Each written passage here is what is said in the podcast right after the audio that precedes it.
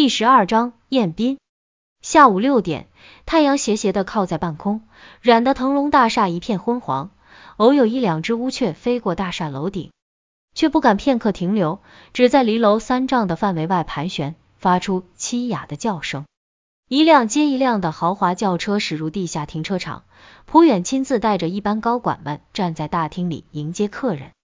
站在蒲远旁边的顾青只略施薄妆，却身着一套淡紫色缎面低胸晚礼服。由于肩上还有亚鱼留下的伤痕，顾青给自己披上了一条与晚礼服同色的披肩，既将自己的曼妙身材尽显无疑，又不失高贵大方的知性气度。顿时把那些陪伴豪门贵客来参加酒会的艳妆女宾们比了下去。在男宾热切视线和女宾嫉妒目光的包围下，顾青的微笑从容大度，给每一个走进大门的人都留下了深刻印象。但只有顾青自己心里清楚，他现在的心思完全落在了宇文身上。下午顾青忙着安排酒会，就一直没有见到宇文的面。也不知他现在正倒腾着什么。刚才送两位财政厅的高官乘电梯时，顾青试了试电梯里的楼层按钮，除了顶楼，其余所有楼层按钮都没有了反应。这一定是宇文做了手脚。一楼和顶楼的消防楼梯间也被宇文锁了，现在宇文将一楼和顶楼之间完全封闭了起来。他准备做什么呢？十八楼，顾青的办公室里，宇文正翘着二郎腿闭目养神。他把自己的整个身躯埋在老板椅里，只留下左手放在桌上，五根细细的棉线从门外引进来，颤巍巍的连在宇文左手的五个手指上。玄刚趴在宇文腿边，低着那毛茸茸的大脑袋，紧闭双眼，却支着一双耳朵。一楼大厅里聚集的宾客越来越多。不少客人因互相认识，便站在大厅里交谈起来。蒲远被几个浓妆艳抹的贵妇缠着说话脱不了身，便用目光示意顾青去疏散一下这些宾客，让他们有话到顶楼去说。顾青微笑着将一堆堆客人引向电梯间，无意间发现人群中混有不少身着本公司制服的陌生面孔。顾青疑惑的四处张望，突然一个人影从一旁窜出，站在顾青跟前。把顾青吓得直拍胸口。这突然跳出的人是刘天明，他居然也穿着一身腾龙公司的制服。腾龙公司的男装制服是蒲远亲自设计的，引用了部分二战时期纳粹军官服的线条设计。虽然德国纳粹惹人憎恨，但人们也不得不承认他们的军服十分帅气。所以身材标准的刘天明穿上制服，更显得异常的精神。惹得顾青也不禁多看了他两眼。刘天明凑到顾青耳边轻声说：“我的弟兄们都穿着你们公司的制服混在客人中，别大惊小怪的张望。”顾青点点头说道：“你可不可以让你的弟兄就在一楼大厅和二十六楼宴会厅这两处的范围内活动？如果有打不开的门，也别试着强行破门，好吗？”刘天明诧异的说。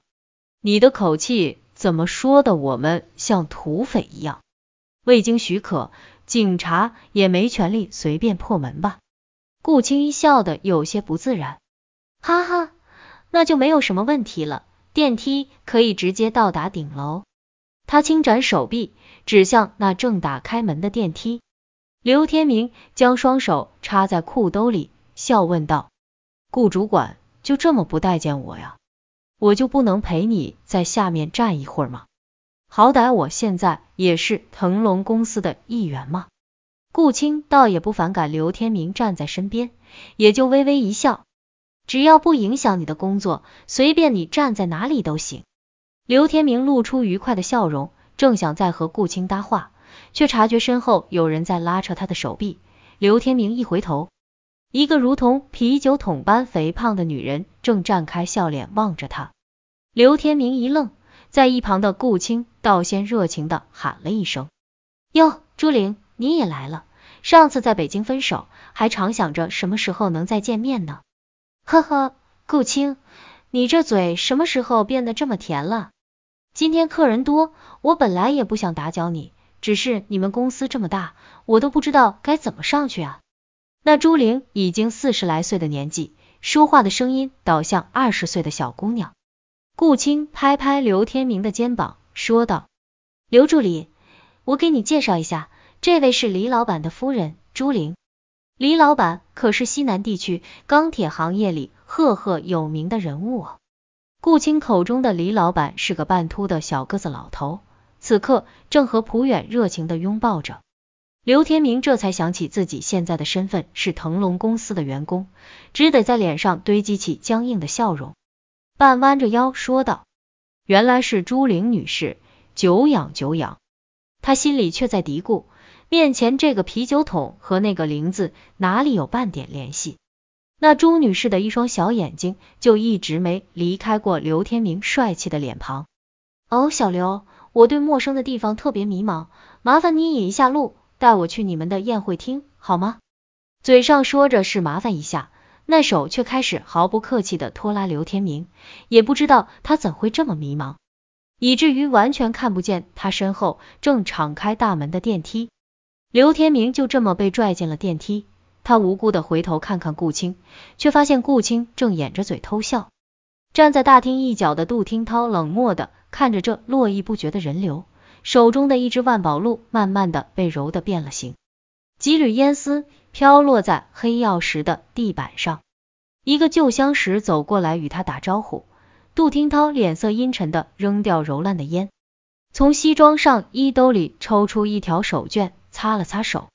那与他相识的人还以为他是准备握手，便热情的伸出手，谁知杜听涛完全没有理睬他，自顾自的转身上了电梯，弄得那人好生尴尬。这一幕尽数被顾青看在眼中，他心里微微生疑，向蒲远这边望了一眼，却发现蒲远也正看着杜听涛走开的那块地方。腾龙大厦顶楼的宴会厅，平时就是公司员工的餐厅，整整有一千二百个平方，瑰丽堂皇，高大宽敞。顶棚采用了波浪式的设计，既符合声学原理，又显得气派独特。不断穿越在人群中的服务生，为宾客们奉上精心调制的鸡尾酒和西式小点，名流淑女们愉快的享受着这一切。刘天明在宴会厅费尽浑身解数，才摆脱那位朱女士的纠缠，正想再回一楼，藏在耳中的微型通话机响了起来，是小李的声音：“刘队，我刚才观察了一下周围的情况，似乎没有什么可疑的人物，只是靠近厨房操作间这边的消防通道门不知被谁锁了起来，要是一会出了什么意外，恐怕会很麻烦。”刘天明一下想起刚才顾青说的话，就吩咐小李暂时不去管那被锁的门，他自己也留了心，走到另一个消防通道门前，用力试了试，也已经被锁上。难道这样就可以防止凶手上来？刘天明苦笑着摇摇头。眼看大多数来宾都已经去了顶楼，蒲远心中也开始有些忐忑不安。那变态的杀人狂魔要是呈现在作乱，即使有便衣警察在场，恐怕也不一定管用。他想了想，又指使两个贴身保镖到楼上去随机应变。两个保镖应了一声，就一起上了电梯。两人刚才一直精神高度集中的注意普远身边是否有可疑人物出现，现在老板不在，倒可以稍微歇口气。哎，这有钱的老板也不好服侍啊。说话的这位保镖年纪在二人中相对较小，签合同的时候不是说定只负责蒲远一人的人身安全吗？怎么又变成看管这么一大群人了？另一位年纪稍长的保镖靠在电梯的轿厢内壁上，懒洋洋的说道：“让你干嘛就干嘛呗，反正都是卖命，又有什么区别了？没钱的人过得不舒坦，这有钱人的心理负担也挺重啊。”我可不喜欢有人躲在暗处盯着我的感觉。得了吧，你这辈子还没机会让人盯着你呢。刚说完这句话，年长的保镖就觉得这小小的电梯里有第三双眼睛在盯着他。他一惊，猛一抬头，年轻保镖脑袋旁边的轿厢内壁上竟有一双眼睛与他对视。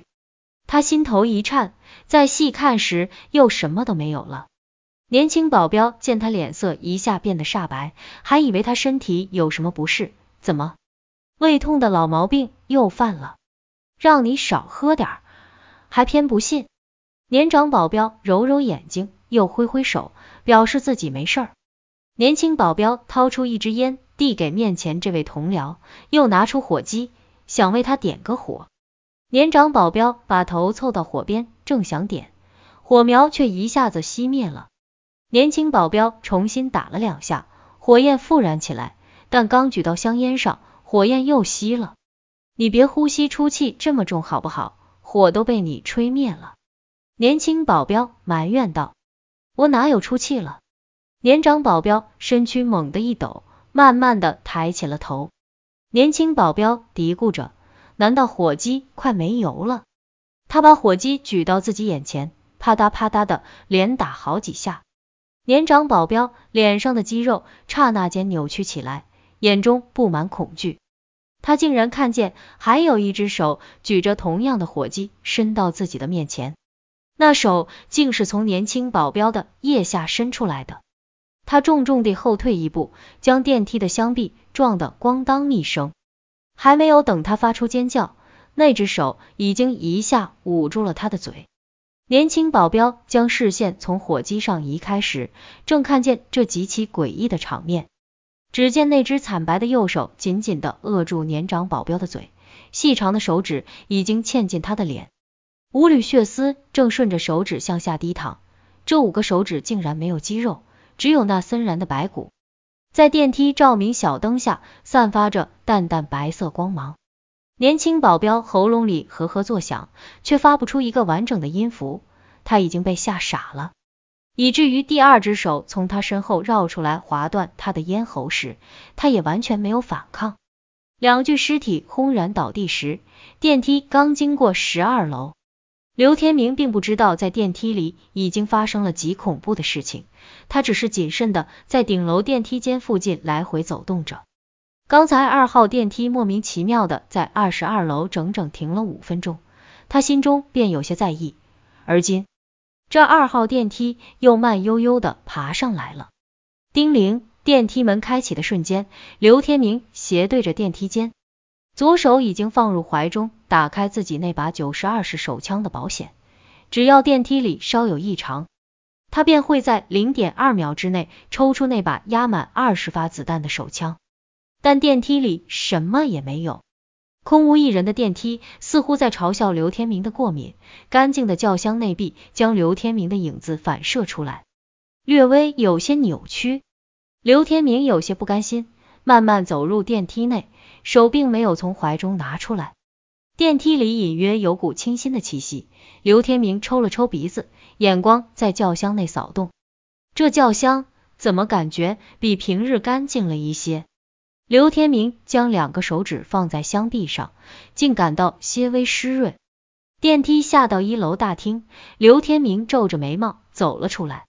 一个从礼仪公司请来负责指引来宾签名的女孩子，从一开始就一直在偷看这位酷酷的刘助理。见他不停的摆弄手指，还以为他摸到什么脏东西，就大着胆子从签名台上抽了一张纸巾递给刘天明。刘天明一言不发的摇摇头，并未接过纸巾。女孩见他的手指上干干净净的，有些奇怪的问道：“是被小刺扎了手吗？”刘天明茫然的抬起头来，啊？什么？哦，没有没有。他表情怪异的走开了，把好不容易才鼓起勇气上来搭话的女孩丢在原地。那女孩顿时满面通红，不知是羞还是气。不过这也不能怪刘天明，现在他的注意力一下全集中在手上，明明自己的手上什么也没有，为什么食指和中指在揉搓间？会有一种熟悉的黏黏感呢。他又转身走到自己刚才乘坐的二号电梯前，想再进去瞧个究竟。但门一开，刘天明就立即后悔自己有在乘坐电梯的想法，因为电梯里已经有了一个人。那个让刘天明头痛不已的胖女人朱玲，正笑面如花地向他招手。朱玲一把拉住刘天明的左臂，刘助理，原来你躲在下面，害我找你这么久。你不是答应陪我调机尾的吗？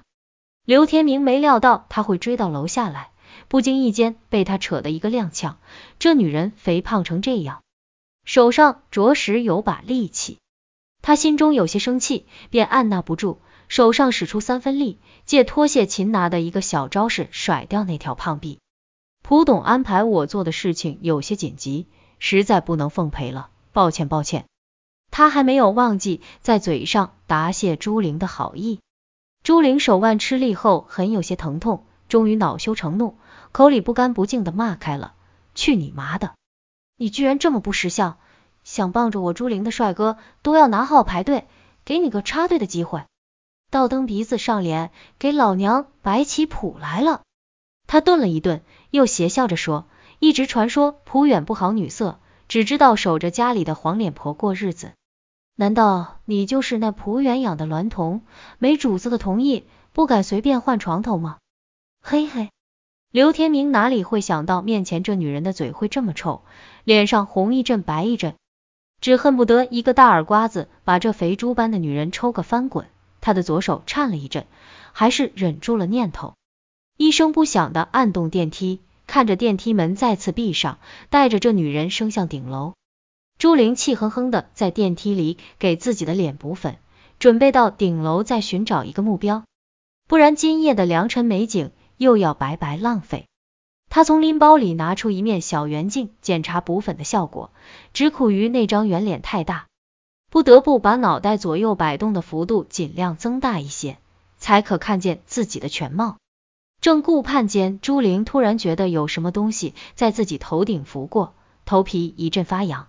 他不禁伸手去挠，却抓住一把光滑柔顺的头发。朱玲全身猛地一颤，她的头发是特地在发廊处理过的细波浪卷，怎会有光滑柔顺的感觉？她战战兢兢的抬头向上望去，只看了一眼，她便发出杀猪般的惨叫。朱玲头顶上倒立着一个黑色的女人，一张枯萎惨白的脸距离朱玲极近，正对着她阴笑。那张脸的嘴角滴下一滴已经变成黑色的血液，啪嗒一声落在朱玲刚铺满白粉的胖脸上。朱玲手里抓着的正是那女人头上垂下的长发。朱玲还没有来得及发出第二声惨叫，一对手指便从空中插下，直插入她的双眼中。那只有白骨没有肌肉的两根指节，完全没入朱玲的眼眶之中。蹦起的两串鲜血混杂着眼球内的液体，极其有力的溅洒在电梯内壁，又缓缓的顺着箱壁向下流淌。快七点半了，蒲远终于等到姗姗来迟的最后两位宾客，他忙招呼大厅内剩余的人一同去顶楼。一号电梯很快站了不少人，顾青站在电梯前没进去，想等二号梯下来。刘天明却在他身后轻推了一下。两人便一起挤进了一号电梯。你干什么呀？顾青回过头瞪了刘天明一眼，有些生气他的莽撞。刘天明嘴角微翘的说：“你是愿意现在这样，还是愿意等一会儿和我单独坐二号电梯？”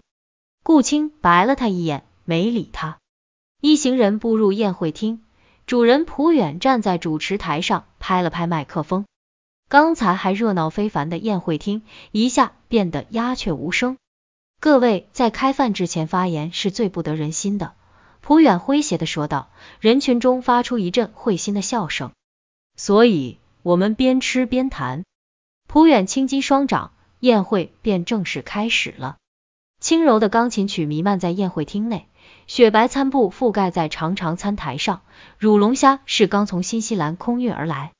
蒲远专程从总部带来的日本师傅所做的乳龙虾刺身，配合晶莹透亮的红色三文鱼鱼子，绝对是一等一的极品。现在虽然不是吃海胆的季节，但神通广大的蒲远提供的海胆，却比宾客们在任何时候所见的都更为肥美。再加上难得一见的黑尾鱼和法国闽粤年份香槟，更让宾客们如痴如醉。为了显示腾龙的实力，蒲远可是下了不少本钱。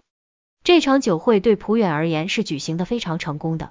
此刻的他正在人群间不停的游走，他出现在哪里，哪里便会热情升温，还会不时爆出一阵阵欢快的笑声。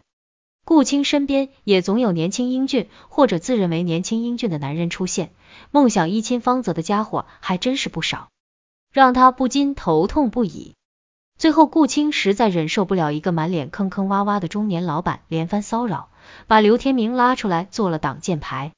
受宠若惊的刘天明被顾青挽着左臂拉到落地的玻璃景观窗前，身后是好几位男士艳羡的目光。顾青一直没有说话，头轻轻的靠在窗柱上，眼神中溢出淡淡忧郁。刘天明也没吭声，只是静静的站在他身边，背挺的笔直，陪着顾青看窗外繁华的城市夜景。许久之后，刘天明才慢慢的开口道：“顾青，你是在担心什么吗？”如果说出来，也许我可以替你承担一部分呢。哦，对不起，我走神了。顾青抱歉的笑笑，我只是在想，这个世界上是不是有很多我们从未探索过的领域，而那里却一直有注视着我们的眼睛。刘天明用手背轻轻摩擦了几下自己光滑的下巴，你难道和我一样是个科幻小说的爱好者吗？顾青一愣。旋即笑出了声，呵呵，大概是吧。那你应该会愿意去尝试了解一些违背我们常识的问题吧？这个就要看这问题是否有科学依据了。如果没有科学依据呢？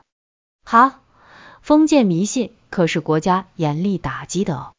那宗教信仰为什么又能如此香火旺盛呢？去其糟粕，取其精华吗？顾青没再说什么，又把头转向了窗外。语文、数学对你说了些什么吗？刘天明踌躇了一下，还是问了出来。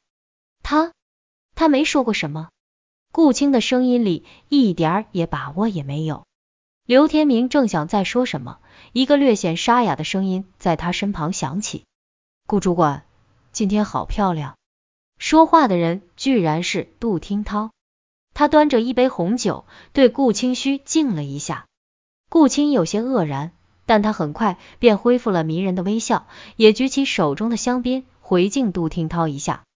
杜经理今天也是神采飞扬啊，请原谅我的冒昧，不知顾主管是哪里人？我总觉得只有江南水乡才能滋养出你这样的美人。杜听涛轻轻摇晃着杯中的红酒，又低头闻了闻红酒的芳香。呵，杜经理见多识广，但这一次倒是没猜对。顾青轻抿一口香槟，我是土生土长的北方人，父母更是籍贯遥远的辽沈人士。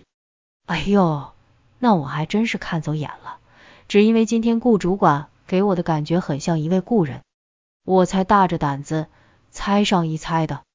杜听涛将杯中红酒一饮而尽，是吗？若下次有机会，我倒想见见杜经理的这位故人，看他是不是真的和我很像。杜听涛说话的口气轻松随意，顾青倒有些警惕起来。这是那个心高气傲、态度冷漠的杜听涛吗？杜听涛锐利的眼神晃过站在一旁的刘天明，又开口说道：“蒲董也有些小心过头了。”不过是一场来宾多一些的聚会，也弄出这么多保安来。他故意把警察说成保安，言语间大有轻视之意。刘天明心头有些憋气，但又不好说什么。今天这个任务本是轮不到他的，局长已经点名让刑侦二队的队长老夏带队执行任务，理由是刘天明在张建国殉职的大楼里执行公务，恐怕会不够冷静。他仗着自己和老夏的私交甚好，软磨硬缠的逼老夏在出行前一小时请了病假。局长没办法，才开恩让他带队。要是现在出言顶撞这位杜经理，被离这里不远的局长看见，就不好办了。虽然杜听涛并不知道大厦里曾经发生过极其严重的凶杀案，顾青还是觉得他当着刘天明的面这么说话，也实在有些不妥。他连忙打圆场说道。小心驶得万年船。蒲董在京城举行宴会时，也时常这么安排的。大家都是为老板打工的，都挺不容易的。杜听涛轻哼了一声。蒲董的时间常用来举行宴会吗？顾青听出杜听涛话里有话，便不再接他的茬。我们这些打工的，打理好自己的一亩三分地便可。老板的事情，犯不着去操心吧。刘天明哪里知道这些话语中的深意，只觉得这个杜经理老缠着顾青，又对自己很有些瞧不起，实在有点讨厌。正寻思如何回敬他两句时，耳朵里的通话器又响了。刘队，我听见楼下有动静。小李急促的声音从通话器里传来。刘天明立即转身向厨房的方向跑去。顾青见他突然丢下自己跑得匆忙，还不知道发生了什么事儿。小李蹲在厨房操作间的总排水管边，耳朵紧贴在水管上。刘天明大步跑到他身边时，正赶上第二声怪响顺着管道从楼下传来，咣，似乎是有什么重物撞在楼下的某根水管上。我们下去。刘天明拉了小李的衣领一把，可消防楼梯锁住了。走电梯，电梯去不了楼下，只能直接下一楼。我发现消防门锁上时就去检查过了。小李一贯是个细心的人。妈的！搞什么鬼？刘天明一把推开经过他身边的一位厨师，急忙向顾青所在的位置跑去。什么？楼下有奇怪的响声。顾青一下有些慌张起来，眼珠不自然的向两侧转动着。紧盯着顾青双眼的刘天明立即察觉他神情有异，他逼上一步，压低了嗓子问道：“谁在楼下？谁锁了门？”顾青一时间乱了方寸。不知该怎么说才好。刘天明又看了顾青一眼，通过通话器下了指令：小李，马上把老郑和杨副队集中到靠近操作间的消防通道前，用工具开门，注意不要惊动其他人。随后，他也快步从顾青身边跑开。顾青呆了一下，也慌忙提着碗装追了上去。他用目光跟随着刘天明。不经意间，看见刘天明因奔跑而快速挥动的左手上，食指与中指染着一抹刺眼的血红。